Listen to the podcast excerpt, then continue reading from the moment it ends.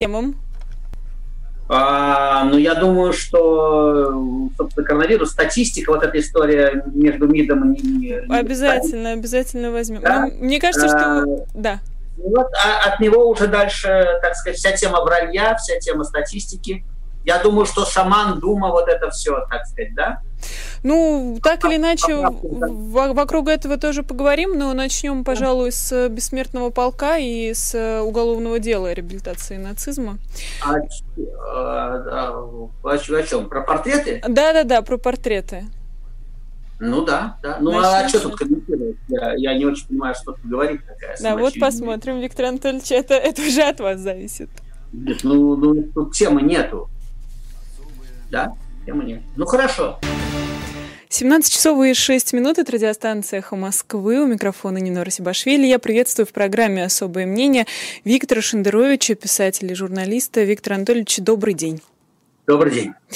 Следственный комитет возбудил уголовное дело о реабилитации нацизма по факту размещения портрета Гитлера и Гиммлера на сайте Бессмертного полка. Это что? Это пранк, который вышел из-под контроля? Следственный комитет адекватно на это отреагировал? Я, я не знаю, что это было, да, и кто это сделал. Э, разумеется, это не должно оставаться без, без внимания. Э, это не должно быть вместо всего остального, да, вместо фактической, так сказать, многие, фактической реабилитации фашизма, которая сплошь и рядом звучала так сказать, в речах, в том числе главы государства и так далее. Да? Прошу прощения, без внимания или без наказания? Нет, нет, нет. Секундочку. Э, как говорится, где имение, где наводнение. Э, разумеется, это нельзя оставлять без, э, без внимания. Полагаю, это что-то хулиганство, по крайней мере, хотелось бы надеяться, что это хулиганство. А где граница между смешным и неприкосновенным, учитывая, что два эфира назад вы тоже позволили себе шутку в контексте Второй мировой войны, но тут же, естественно, сразу же объяснились, что это шутка про немцев. На всякий случай, хотя, в принципе, хотя я, в принципе, доверяю радиослушателям их Москвы, но на всякий случай для тупых и прокуратуры я сказал, что это шутка. И про то, что войска Меркель не стоят под Москвой. Вы знаете, что э, войска Меркель, не стоящие под Москвой, это шутка.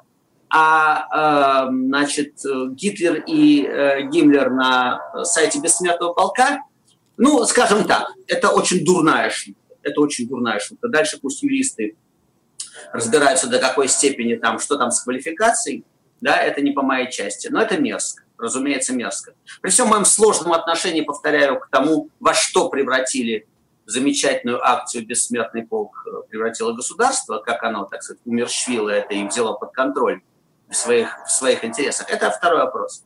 Но шутка мерзкая. Я не очень понимаю, что тут комментировать. Э, комментировать должны юристы, на мой взгляд, э, которые должны, так сказать, собственно, комментировать состав, состав, подсудно это не подсудно, или мы просто должны так сказать, отвернуться с презрением от этих людей. Но это, это уже не ко мне. Но... Шутка не кажется мне, шутка не кажется мне вообще даже обсуждаемой. Да, это, это мерзость разумеется. Ответ принимается. Напомню, что у нас идет трансляция на YouTube-канале «Эхо Москвы». Присылайте ваши вопросы Виктору Анатольевичу в чат, который я внимательно читаю. Виктор Анатольевич, а депутаты с блокаторами вируса – это смешно? Вы знаете что? А это было бы смешно, если бы эти городские сумасшедшие не принимали законы да, конечно, обхохотаться. Обхохотаться посреди третьего тысячелетия 21 века, значит, вот эти вот э, еще крольчью лапку там повесить, да, вот это все. Нет, то, то, что нами, то, что эти люди, повторяю, то, что эти люди во власти, это, а, это заставляет оцепенеть. Вот Салтыков-Щедрин, что писал, что российская власть должна держать народ в состоянии постоянного изумления. Вот они держат в состоянии постоянного изумления да, они принимают законы.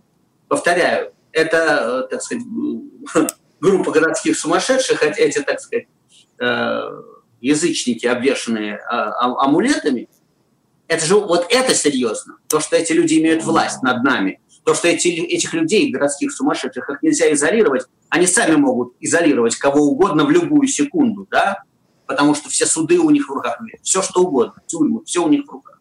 Вот это страшноватенькая вещь. А дальше это все складывается, конечно, если представить себе, что это ты изучаешь как биолог на приборном стекле, что, это не, что ты не на этом приборном стекле, да, а окуляра, э, тогда, тогда смешно, тогда смешно. Потому что ты вдруг понимаешь, что когда они ловят, насылают взвод ОМОНа на шамана, то в рамках э, своей, своих представлений о Вселенной они делают совершенно рациональные вещи. Они язычники, и они ловят враждебного язычника. Да? Это схватились язычники. Но только шаман не может меня привести вреда, понимаете? Он тоже по-своему городской сумасшедший, но он безвредный городской сумасшедший. Он не принимает законов, да, он не, не может меня посадить в тюрьму, а эти могут и делают это.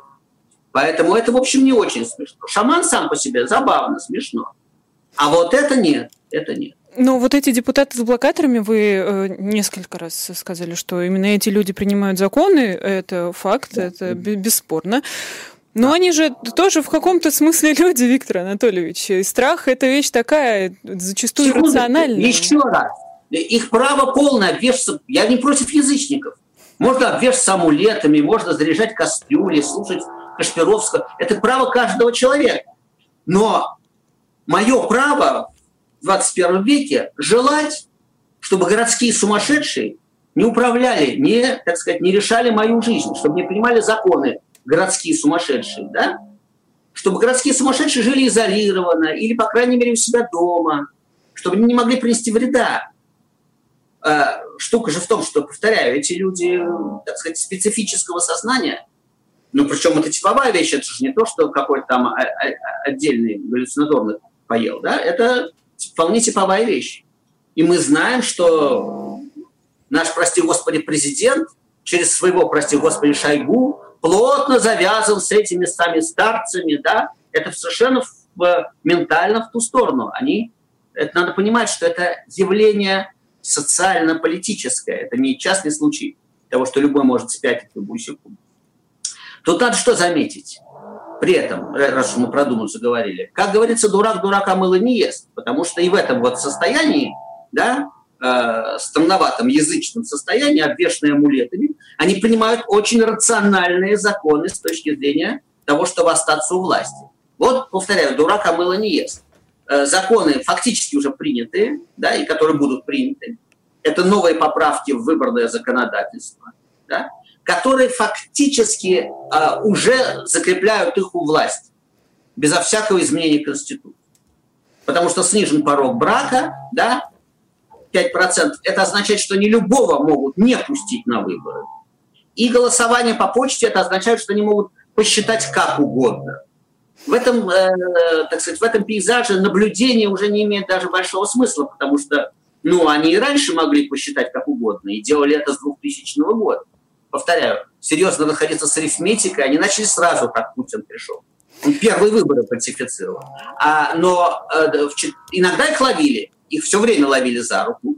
Иногда вскипало некоторое напряжение социальное, как в 2011-2012 году, и они, в общем, были в шаге от потери власти. Да? Виктор Кстати, Анатольевич, вот вы сейчас э, так разложили, препарировали институт выборов, который сложился в России. И ничего нового, как бы мы, мы не можем за них что-то новое изобрести. Но почему это продолжает удивлять? Где, где та грань, э, за которой это удивление меня, исчезнет? Не-не-не, меня не удивляет. Так. Это вы получите удивление где-то в других странах. В 2000 году мне было ясно, что это узурпация власти, было ясно, что он от власти идет, говорил я, по крайней мере, да? А те, кто прозрели уже ближе к концу света, это уже книга. А, нет, не удивляет, не удивляет, конечно, повторяю, они делают вещи рациональные, они окапывают всю власть. Если понимать их целеполагание так, то надо признать, что они делают вещи вполне рациональные. Они делают совершенно бесстыжие, совершенно уже не стесняясь, не считаясь ни с какими потерями уже людскими, да, это вот ситуация с коронавирусом, они, они окопались у власти. И уже ясно, что не уйдут, и что их сметет какой-то исторический селевой поток вместе с нами, замечу, возможно, с многими из нас. А, что уже по-европейски не получится, никаких выборов не будет. И то, что они сделали, вот уже делают на этой неделе и сделают летом, это означает, что можно просто забыть о э, каком-то хотя бы прикидывающимся, э, так сказать, легитимностью. Уже никакой легитимности не, не, не идет уже. Ну, как я... вы, говорите, что по- по-европейски не получится. Вот сейчас любимый аргумент я достану из рукава, э, которого у меня нет. Э, Эстония, Виктор Анатольевич, там-то все вообще завязано на этой цифровой демократии, на электронных выборах. Может, за этим будущее? И мы просто такой немного кривой дорожкой к этому будущему идем? К этому прилагается, вы знаете, что каждый берет от свободного мира, э, да, можно взять целиком модель но это целиком модель, это называется политическая конкуренция, свобода прессы, независимость правосудия, честные выборы и так далее, и так далее. Наверное, Эстония, я не знаток, э, так сказать, э, эстонской тематики подробно, но, видимо, Эстония может себе это позволить. Уровень общества, уровень политической культуры позволяет. А так, чтобы отдельно вырывать это, знаете, про это есть замечательная байка, как Ширак привозил Лукашенко в Париж – такого раннего Лукашенко, которого они думали, как бы, что его надо немножко, ну, как бы привести в порядок, как бы показать ему, да, ну, деревенский человек, надо ему показать, как это работает, и все будет хорошо. Его привезли в Париж, и рассказывали ему о достижениях французской демократии, и Лукашенко, вернувшись, да, он принял уроки французской демократии каким образом?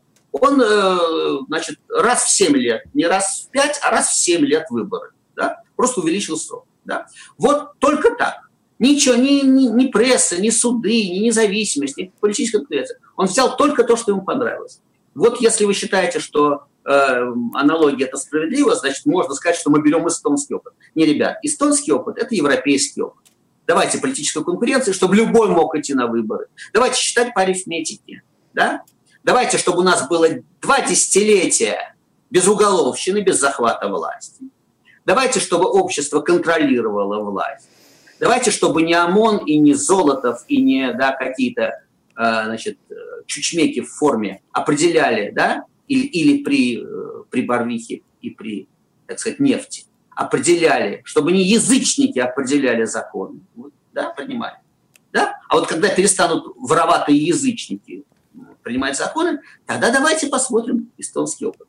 Но сейчас это сделано в совершенно очевидных интересах прямой фальсификации. Они раньше фальсифицировали, теперь все по почте мы все, а по почте все проголосуют за Путина. Это же мы уже заранее. Но мы Понятно. об этом узнаем, наверное, через год после голосования, нет, если Почта нет, России будет знаем. работать. Может быть, вы узнаете через год. Так как Я знаю сейчас, что все, кто голосует по почте, будут голосовать, да, даже если они об этом не подозревают. Даже если они об этом не подозревают. Сказали а вы тревожно. Напомню, что в программе Нет. «Особое мнение» Виктор ну, Шендерович, писатель и журналист. Виктор Анатольевич, ну смотрите, в, в этой э, симпатичной по, по своей дерзости конструкции, я, естественно, про голосование по почте, электронно, удаленно и всякими разными другими способами, из этой конструкции выпало голосование о э, поправках к Конституции. Разве не, не ради этого все затевалось? Ну как, ну, норма, она не, не распространяется ради, на голосование по поправкам. Ради этого, ради этого у нас понижаются цифры зараженных коронавирусом. Ради этого, как по команде, пошла вниз цифра зараженных. Ради этого, публикация в New Times, да, ради этого занижаются цифры смертности. Серьезно занижаются. Ради этого. Ради того, чтобы ближе к лету, да, уже очень скоро нам сказали, ребят, коронавирус мы победили, а теперь все вместе, давайте дружненько на избирательные участки, да, и за, за вечную власть Путина, да, который победил коронавирус. Ну, пока не победил Виктор Анатольевич. У нас э, цифры, конечно, они э, уменьшаются. Голосованию победил.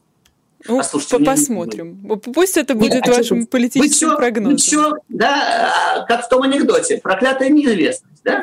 Проклятая неизвестность. Нет никакой проклятой неизвестности. Он Может, я, я просто оптимист, Виктор Анатольевич. Может нет, быть. Про, простите мне этот грех. Я все понимаю. Нет, нет, нет. Вы, вы работаете адвокатом дьявола и правильно делаете, такая работа.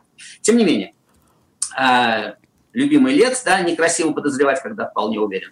Цифры а, зараженных и смертности пойдут вниз. Цифры реальные будут идти вверх, разумеется, потому что карантина нормального не было. Немецкого пути у нас не было. Да? А, действительно, значит, некоторые ограничения, серьезные объяснения с обществом, поддержка финансовая, открытый диалог с обществом, да, и через какое-то время действительно идет вниз, как положено, карантин, да, 40 дней, да, карантин. Это, это самое латинское.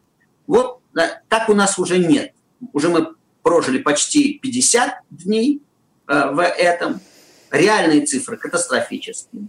Это а уже у вас есть э, доступ к реальным цифрам, Виктор Анатольевич? Есть через, э, через публикации, через уже 5-7 публикаций с цифрами, с графиками наших отечественных. Собственно, Нью-Йорк Таймс, на который обиделся МИД России. И он еще там Financial Times был, насколько Financial Times тоже. Они же опубликовали, собственно говоря, цифры, которые цифры отечественных ученых. Не бьется, как бухгалтер говорит, не бьется цифра не бьется. И Виктор совпад... Анатольевич, ну, может быть, э, тут нет злого умысла. Вот Анастасия Ракова э, заявила в очередной раз, что Москва единственная, кто опубликовал и, в принципе, публикует все данные в открытом доступе. И у нас, э, по сути, слово против слова, потому что мы с вами не можем пройтись по всем больницам и посчитать эти тысячи и тысячи нет. коек, занятых зараженными людьми. Мы считать по пальцам мы не можем. Так. Тем не менее, статистика, математика – это наука. И когда в разы отличаются, да, в 10 раз меньше, э, больше умерло врачей в пропорции к зараженным да, по отношению к Италии, я в прошлой программе об этом говорил. Когда в разы расходятся цифры, да, смертность вырастает непонятно откуда, да, вырастает э, по, значит, по, по, другим, по другим клеточкам. Это то, что я говорил, простите, месяц с лишним назад, что по другим клеточкам будут рассованы умершие. Да? И поскольку мы видим, как, что сейчас происходит на улицах, и я вижу людей, которые ходят, да, и работают уже. У нас тут, мне в парк Сокольники зайти нельзя, подышать, да, но там работают, толпа рабочих красят забор, вместе стоят. Мы видим, как это делается. Мы, мы видим это метро. Мы понимаем, что мы, я, не буду за всех, я понимаю, что чудес не бывает. И что мнение доктора Мясникова месяц назад, полтора месяца назад, когда он говорит, что там русских не берет коронавирус, мы это проходили. Вот эти люди сейчас руководят этим всем, которые полтора месяца назад говорили, что вообще русских это не берет. Да? А Ребят, а, Виктор Анатольевич, простите, пока мы не ушли э, очень далеко от истории СМИТ. Как вам кажется, вот зачем обострять на, ну, может быть, на пустом, может быть, не на пустом месте, объясните, э, вот это внимание со стороны МИД, оно, оно чем э, спровоцировано? Чего они хотят добиться? Послушайте, что касается МИДа, то их начальник э, все про это сказал. Дебилы, запятая, дальше по тексту. А э, молчать бы в тряпочку. Потому что полемика может состоять в том, что вы говорите так, слово против слова говорите вы. Да. Хорошо вы приводите эти цифры, мы опровергаем это. Так происходит диспут. Вы говорите какие-то доводы, я их опровергаю, или наоборот. Но опровержения это нет. Ничего, кроме вы все врете, мы не услышали. Вы врете. Вы врете, вы врете. Хорошо, вам даны цифры. Вы как-нибудь можете объяснить такое расхождение в цифрах, такую внезапную горку да, смертности при таких цифрах, при такие несовпадающие цифры? Такие несовпадающие проценты. Причем это, э, повторяю, медики, э, там, там из разных источников, в разных кусках, в разных регионах. Но картина общая та же, не бьется цифра. Это означает, что либо мы имеем дело с людьми, которые просто не, не, вообще не попадают в клавиши пальцами, да? либо дурачки, либо другое целеполагание. Да? А поскольку мы знаем, что фальсификация – это их специализация, Репутация есть, понимаете, у власти есть репутация. Если бы мне вдруг сказали, что Ангела Меркель, э, так сказать, занимается подлогами, ну, ребят, вы это должны доказать.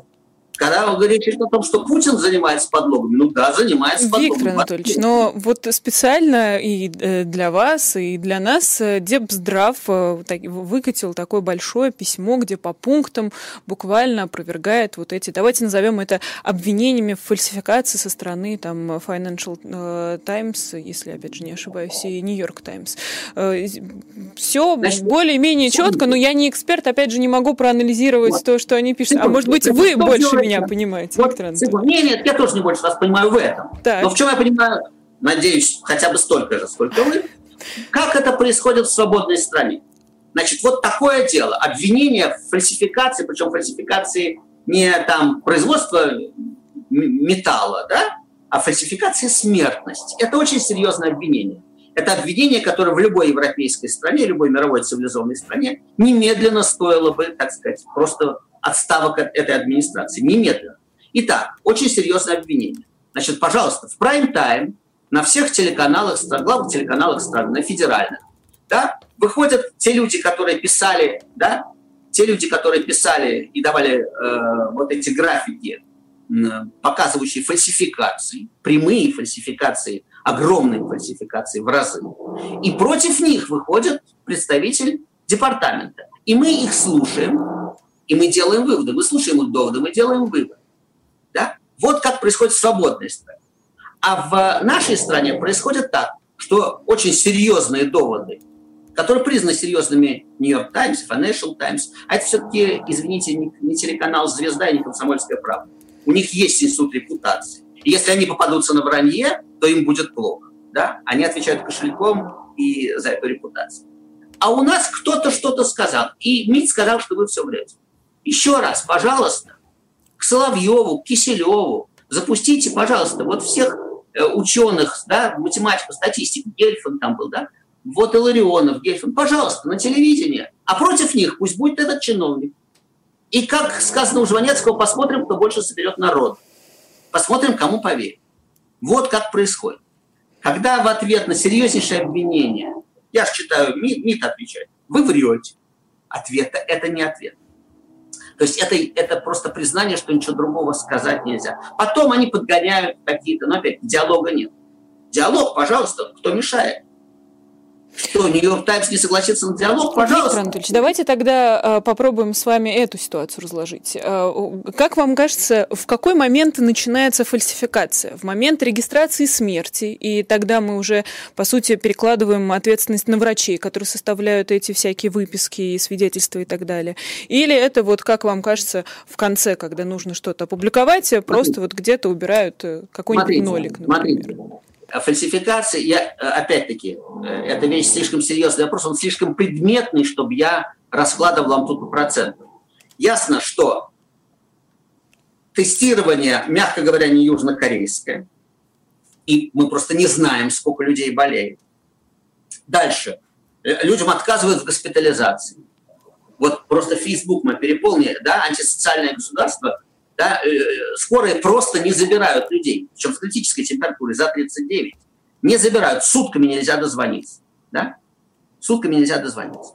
Значит, кто-то э, заболеет и выздоровеет, да, не войдя ни в какую статистику. Кто-то заболеет и помрет, не войдя ни в какую статистику. Простите. Ну, да? как и с любой как... болезнью, Виктор Анатольевич, не только же а? с коронавирусом. Как и с любой болезнью это может произойти, не только Правильно. с коронавирусом. Но сейчас, но сейчас очевидная симптоматика коронавируса причем та, которая они сами говорят, высокая температура, затрудненное дыхание.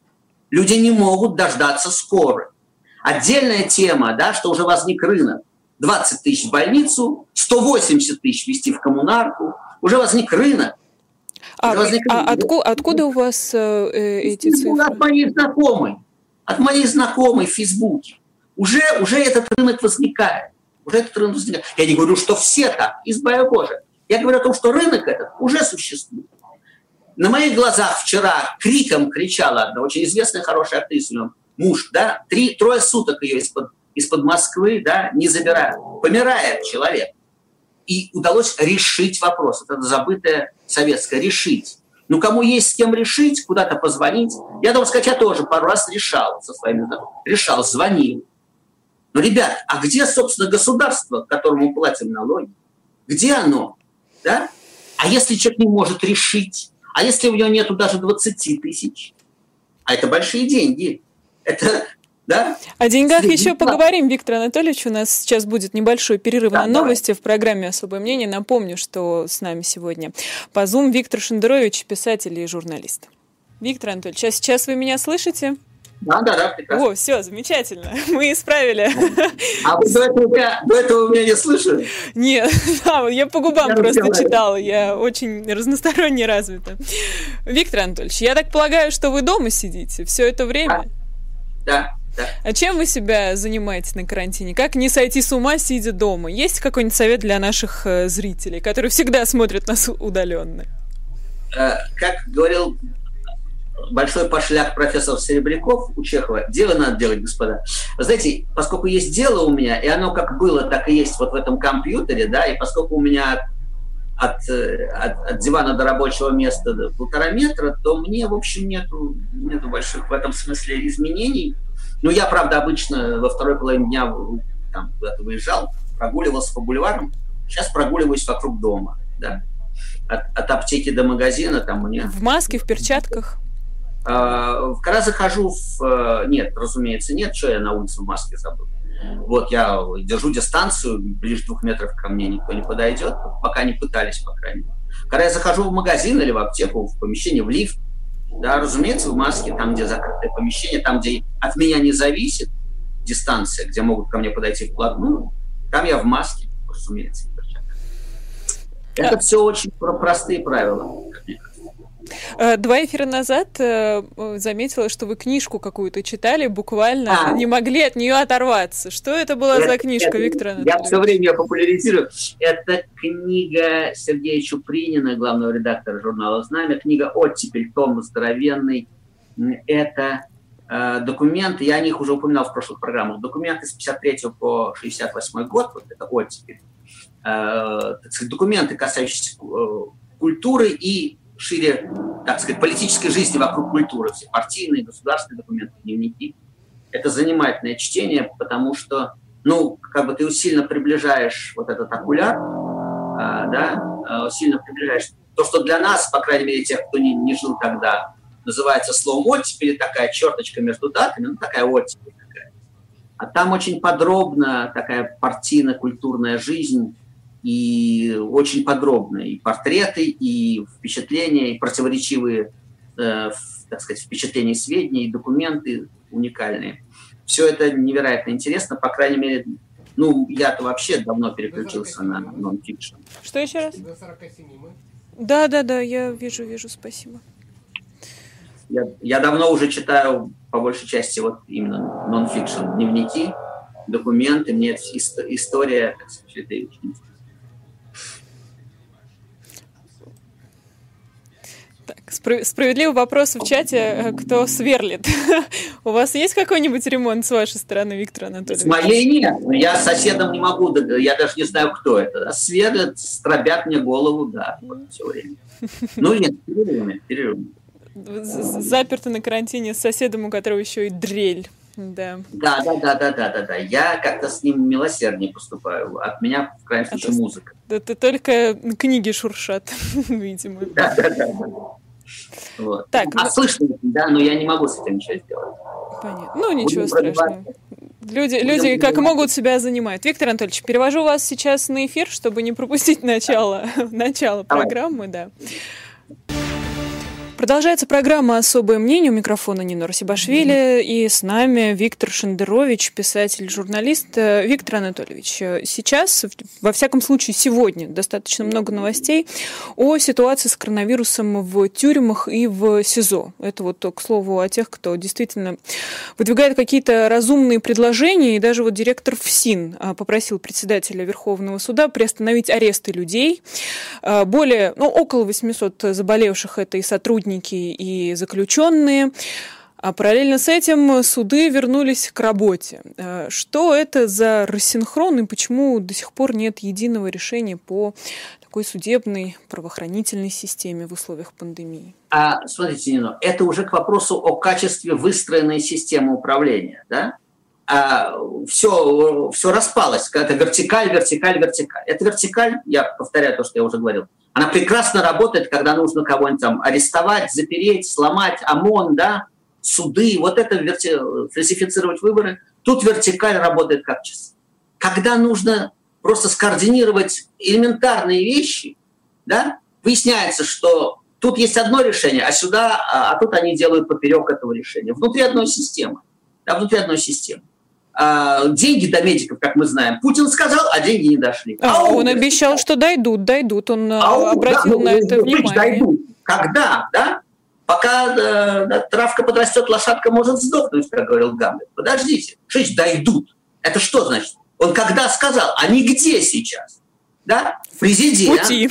Я не знаю, Пути. как вам ответить на Пути. этот вопрос. Ну, вы знаете, да, на Западе, да, поскольку, да, уже давно как-то, да, вот тут цифровая система уже работает давно. Что, что мешает? Щелчком мыши деньги с одного счета оказываются на другом, щелчком мыши. Ну, подождите, у нас тут да? сайт госуслуг обвалился, там тоже вроде ничего Я просто хочу сказать, вот это качество реально менеджмента. Когда потребовался менеджмент, не Ходорковского посадить, не выборы фальсифицировать, не Осетию э, значит, э, оккупировать или Донбасс. А когда нужно сделать так, чтобы деньги, выделенные государством, дошли до туда, докуда выясняется, не работает. Когда принято решение, да, чтобы не было, а суды работают нет внутренней коммутации. Но, Но это же работают... все очень просто. Вот у нас есть один человек, которому мы можем всегда апеллировать в любой ситуации. Он на 20 лет, по сути, э, показывал, как это эффективно и как это быстро работает. Эффективно, это эффективно. Э, очень давно он показывает вот что. Он очень давно, как Господь отделил себя от дел рук своих. Да? Он очень давно на облаке, время от времени оттуда свешивается и э, сожалеет о, так сказать, о том, что внизу все не так, как ему бы хотелось. Там какие-то люди, какие-то дураки, которые никак не могут... Он-то, он, он-то в этом не виноват. Он давно уже не глава менеджмента, он давно уже Господь Бог. И он давно на прямых линиях в это играет. Он появляется и говорит, что же вы, я же, я же вам сказал, почему вы это не сделали? Сейчас сделаем. И прилюдно порит какого-нибудь губернатора на радость пику. Да? Вот и весь, э, вся система управления. Когда речь идет не о пиаре, чтобы всем показаться, какой он крутой и как он один решает все проблемы, а действительной работе механизма выяснять не работает. Не работает. Причем в самых простых вещах. Даже там, где вроде бы нет никаких противодействий, трудностей вот с этими деньгами и так далее. Это качество менеджмента. То есть история с ФСИН, с тюрьмами и судом просто руки не дошли позвонить, получается? А что он это должен делать? Не, не вот знаю. дело. Сама постановка вопроса говорит о том, что мы сидим внутри глубокого феодализма и только смотрим, когда, значит, или даже бог солнца Ра, понимаете, египтяне такие, сидят и ждут, когда покажется бог солнца Ра, который, значит, их всем сделает хорошо. Ничего не работает. Вы видели, как Меркель за 28 секунд уложилась? 27. Да? 27. Да, конечно. Да. Сказала, ушла. Менеджер, менеджер вышел, доложился о том, что проблема решена, новый этап, давайте так, и ушла. И они пошли пить пиво, есть сосиски на, социально, на социальной дистанции. Ни у кого нет вопроса, что она сказала, как это следует понимать, что теперь можно, нельзя. Скучный немецкий механизм, он работает. Меркель не, не, значит, не лидер нации никакая, она менеджер. Да, она менеджер, при них работает. При этом не работает. Работает только то, что пиар, агрессия, да, укрепление власти, вот это работает за пределами нет.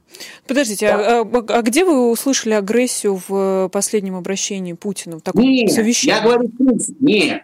Я говорю, где государство работает? Вот когда нужно оккупировать Осетию или оккупировать Донбасс, или оттяпать Крым, или кого-нибудь посадить, или суды под контроль взять, да?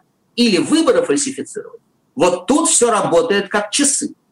Как часы. ОМОНы, суды, все быстро делается, выполняется, да, не войны мгновенно, да, без согласия, без какого-то ватирования там в парламенте и. Тут все работает как часы. Как только речь идет, повторяю, об обычном менеджменте, да, zero, ноль, очень плохо. Но мы, в том-то и дело, мы же голосовали не за менеджера, они-то несчастные голосуют за менеджера, выбирают менеджера себе, потом его меняют, да, или не меняют, если им нравится этот менеджер. А мы-то голосовали за лидера нации, который нас спасет. Ну вот ждем спасения. А, еще раз, мне кажется, просто а, а, довольно важным надо сказать. А, построено антисоциальное государство. Вот что построил Путин за 20 лет? Антисоциальное государство. Вот Песков заболел, его вылечат, с него амулет снимут, повторяю, да, а, обвешивают его западной техникой медицинской, и его вылечат. Да? люди просто да, брошены, вот спасайся как можешь. Да? Не то, что денег нет, а вы держитесь, и ничего нет, и медикаментов нет, и врачей нет. Но вы... Ну, ну как, ну, Виктор Анатольевич, у нас э, на, налаживается производство и масок, и аппараты ВВЛ. Правда, вот с этими аппаратами не, не, всегда все, слава богу. Не секундочку, у вас что-нибудь персонально наладилось с медициной? Нет, я, я, я слава богу, пока не столкнулась с медициной. Совершенно. Я сейчас говорю про Россию, про то, что мы наблюдаем про то, как скорую не дождаться трое суток, про то, как надо место покупать в больнице, да? про то, как не дождаться ничего. Я, я про это говорю. Антисоциальное государство. Тут очень важная вещь. Тут очень важная вещь. Я говорил, не доходит через голову, дойдет через живот. Доходит через легкие, к сожалению. Люди не видят связи между честным голосованием, лень было бороться миллионам людей, лень бороться за честные выборы. Потому что когда 120 долларов за баррель, повторяю, тогда и не нужны честные выборы. Тебе кинут сверху что-нибудь отступного какого-нибудь, поделятся с тобой. Ну, Виктор Андреевич, вы сейчас а вот когда... так как-то очень пессимистически говорите, как будто вот, видимо, уже упустили этот великий шанс э, борьбы, когда надо было все это отставить, а сейчас мы просто вот так грустно созерцаем. А сейчас-то что в условиях пандемии? Но. Да. Мы упустили этот шанс. Так. Мы упустили этот шанс. То, э, ситуацию, когда можно было выйти мирно, дружно да, в 2012 году мы упустили этот шанс. Мы упустили, нас разломали, поломали. Да, это уже второй вопрос. Но этот шанс, скажем так, безлично, упущен Россией. Шанс легитимных изменений. Сейчас никаких, вы уже видите, летом этим просто метели, метели ломон людей, чьи лица им не понравились, понимаете? Выражение лиц не нравилось, да, и забирали. Или, или молотили палками. Просто так, уже без всяких плакатов. Значит, этот шанс мы проскочили. Повторяю, Путина сметет какой-то селевой, снесет какой-то исторический селевой поток. Как это будет выглядеть, понятия не имею и когда. Но никаких, никакими выборами, это выборами, на которых Путин проиграет, не будет. Потому что если есть выборы с Путиным, то он их выигрывает у нас. Я а... бы еще э, хотела вернуться к вашим словам об антисоциальном государстве, и вот э, буквально в кавычки это беру, и к последнему выступлению Путина, и все-таки вот эти э, долгожданные деньги так или иначе начали попадать в руки тем, кто очень в этих не деньгах но. нуждался. Не но. Не но. Это 5 копеек. Деньги начали попадать снова, прошли попадать в руки к Сечину, да, в руки крупному бизнесу, к тем, кто может пролоббировать, к ним пошли деньги. Огрызки от этих денег, копеечки, сдача медная, пошла, да, пошла людям. Это, это просто медные деньги. По сравнению с тем, да, что сегодня, сегодня пилится опять между своими. Значит, э, это такое, ну, понятно, да, э, это лучше, чем ничего, и хорошо, что так, но, ну, то есть конечно, здесь мы признаем все-таки какие-то заслуги есть у этого антисоциального государства. Заслуги? Заслуги? Давайте по-другому вы... это назовем. Ну, не, не заслугу, Нино, тогда давайте... Ограбили, нет, Ино, давайте так. Если вас ограбили, просто раздели, нет, на улице, все. Да, а потом дали вам э, денег, чтобы вы домой доехали, 50 рублей, да, или сотни, что-то отдали, да, то вы, конечно, должны целовать руки этому бандиту, потому что он что-то отдал, а мог, мог и бритвы по глазам. Ну да, ну давайте поцелуем ему руку за это. Мы о чем сейчас говорим? Сравните, сколько получил Сечин, да, и те, кто и крупный бизнес, те, кто получают, да, а, опять получают, заходят в казну, э, просто ногами вышибают дверь, и сколько получили там, матери на этих детей. Ну, про, про крупный бизнес, кстати, очень интересно говорила Наталья Зубаревич в нашем эфире, что вот это те самые огромные предприятия, которым нужно помогать, потому что чем больше предприятия, логично, что тем больше людей э, на них работает. Да, но это, ну, слушайте, сейчас это, это уже такой более, более детальный разбор. Э, это все длится, повторяю, это все длится. 40 дней прошло. 40 дней, 45 дней прошло, да, мы Э, радуемся тому, что под конец дали какие-то копейки да, и так далее. А, давайте я об одном частном случае скажу по поводу того, что все продолжает происходить, да, продолжает происходить. Значит, вот это частная вещь, но свидетель Иеговы Феликс Махамадеев осужден на три года колонии, лишен российского гражданства. Это сделано Саратовским управлением МВД. Документ подписан начальником управления Алексеем Зелепутиным. Вот понимаете, опять в капле воды.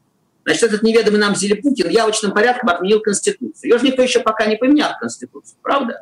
А в Конституции записано, что нельзя лишить гражданства, а у Махамадеева российское гражданство, единственное российское гражданство, да? Да? Он российский гражданин, его лишили российского гражданства поперек Конституции. Да? Правда, в Конституции записана свобода веры, а Мухаммадеев на три года осужден за то, что он свидетель Иеговы. Ну, это все-таки организация теперь уже внесена в соответствующий реестр, поэтому вроде как отменяется статья о свободе вероисповедания. Именно. Значит, явочным порядком отменена статья о э, отменены все статьи Конституции. Свобода слова. Еще не было да, голосования, Виктор Анатольевич, что-то вы махнули. Нет, уже, секундочку, не но, явочным порядком давно. Свобода собраний, э, отсутствие цензуры, свобода веры. 10 да, секунд э, осталось. Да, 10 секунд. Э, да, надо было предупредить. Одним словом, уже не надо, Владимир Владимирович, дорогой, да, уже не обязательно ничего менять. Уже явочным порядком эту конституцию переломали. Господин Зелепутин просто заканчивает эту, эту тему. Не надо ни за что голосовать. Оставьте нас с нашим коронавирусом в покое. Ладно? И заканчивает наш эфир. Спасибо большое. Виктор Шендерович, писатель, журналист, был гостем особого мнения. А, услышимся с вами в следующих часах. Это особое мнение с Шевченко. Программа «Блогаут» в 20 часов. Оставайтесь с нами, будет много интересного.